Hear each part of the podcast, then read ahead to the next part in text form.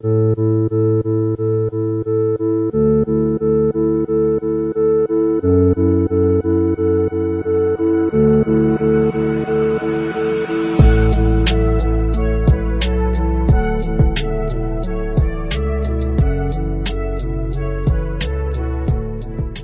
你好，我是陈浩。当你想用英语来说，他动不动就指责达不到他标准的人，其中指责你会想到用哪个单词呢？欢迎收听第一千六百三十三期的英语约。I'm the host of this program，陈浩，broadcasting in Beijing, China。下面请各位会员参考讲义，各位听友竖起耳朵，我们来先听第一个场景，Listen up。 It wasn't your fault. You have nothing to reproach yourself with. It wasn't your fault. You have nothing to reproach yourself with. It wasn't your fault. You have nothing to reproach yourself with. 这是来自于新概念英语当中的一句话。It wasn't your fault. 这不是你的错。You have nothing to reproach yourself with. 你没有什么可自责的。其中 reproach 是我们本节课第一部分的关键词。先来拼写，r e p r o a c h reproach reproach 名词、动词皆可，都表示责备、责骂或者是谴责。比如说做动词的时候，一般这么去使用。If you reproach someone, you say or show that you are disappointed, upset, or angry because they have done something wrong. 那再比如做名词的时候，If you look at or speak to somebody with reproach, you show or say that you are disappointed, upset, or angry because you have done something wrong. 也就是名词、动词都可以。一般动词的时候直接加宾语 reproach someone，或者是也可以做名词，表示 look at or speak to someone with reproach，这两种用法皆可。在第一个句子当中，我们用的是动词，说不是你的错，你没有什么可指责的。It wasn't your fault. You have nothing to reproach yourself with. 先输入再输出，会员同学参考讲义，跟读模仿原声 two times. It wasn't your fault. You have nothing to reproach yourself with. It wasn't your fault. You have nothing to reproach yourself with.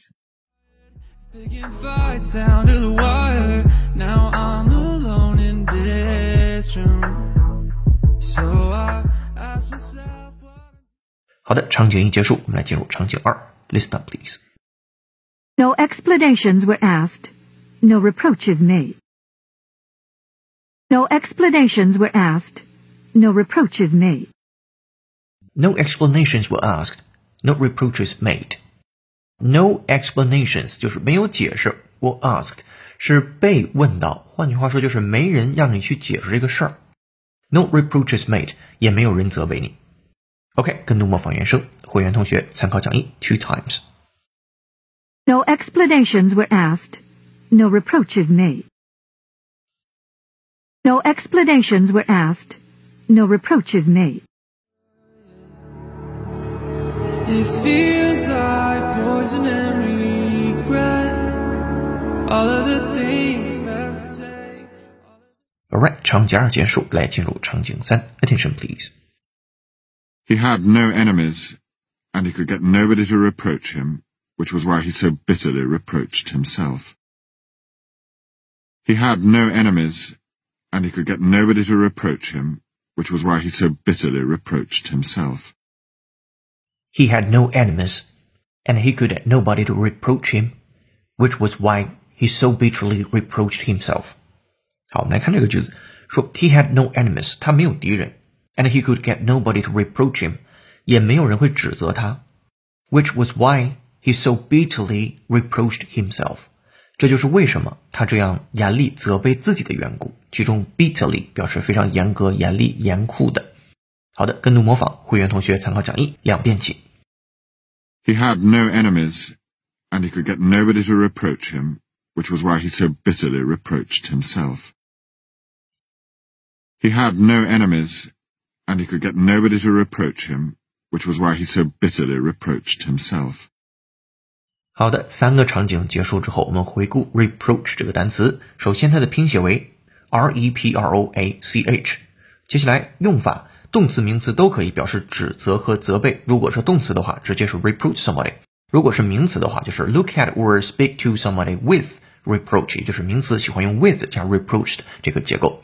好，希望你早日把这个词作为主动输出类的单词去使用。下面进入第二部分，Today's idiom。just watch it fall, baby.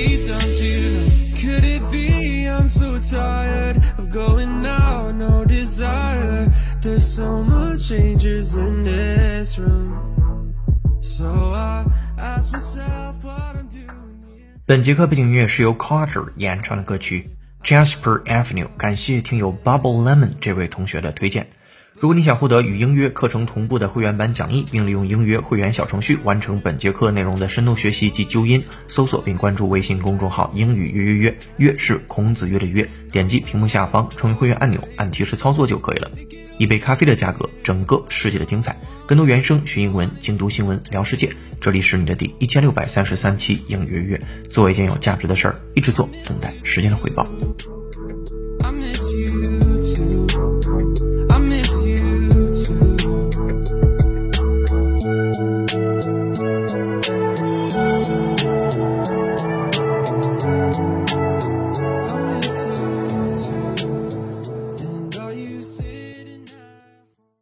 Today's idiom 今日习惯用语被遗弃的城镇 ghost town。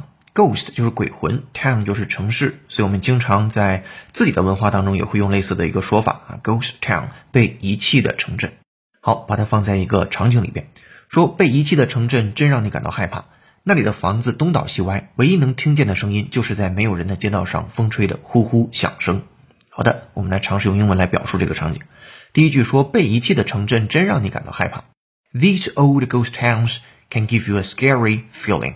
其中 ghost towns 就是被遗弃的城镇，scary 令人感到害怕的 feeling 感受感觉害怕。好，那里的房子东倒西歪，唯一能听到的声音就是在那没有人的街道上风吹的呜呜响声。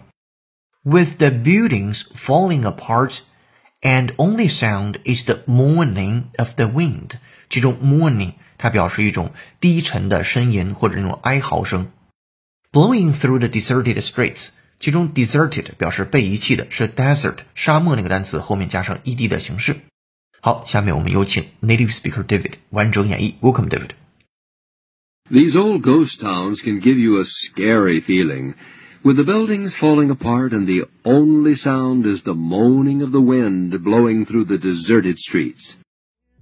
Answer is it's never been that clear. I don't belong in this room. But I'm drunk right now. Alright, thank you, David.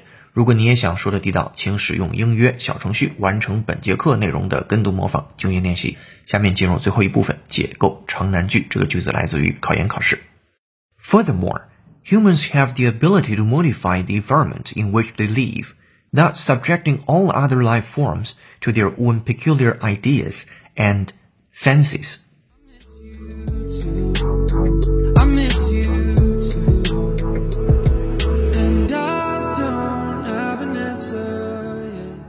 好的，对于这个句子的详细拼讲解、整节课程的讲义以及小程序的口语绝练习题已经发到会员手中了。我们来复盘上节课的造句作业。他的压抑心情一会儿就过去了，关键词可以是 transient 这个单词。这个句子可以这样说：Her feeling of depression was transient。好，下面来留本节课的造句作业，关键词是 reproach。这个句子说他用责备的目光看着他。欢迎在评论区留下本节课作业的答案，期待下次的幸运听众就是你。同时，本节课在微信公众号“应约约”，你可以学习的应援声视频是导致失眠的原因。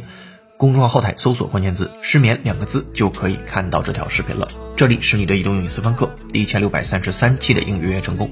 本节课程由有请文涛、小雨老师制作，陈浩、罗嘎嘎老师编辑策划，陈浩监制并播讲。本节课程就到这儿了，恭喜你又进步了。And broadcasting in Beijing, China. See you in the next episode. 如果你喜欢音乐内容，欢迎分享给周围的小伙伴。如果你想深度学习，欢迎成为应约会员。下节课见，拜。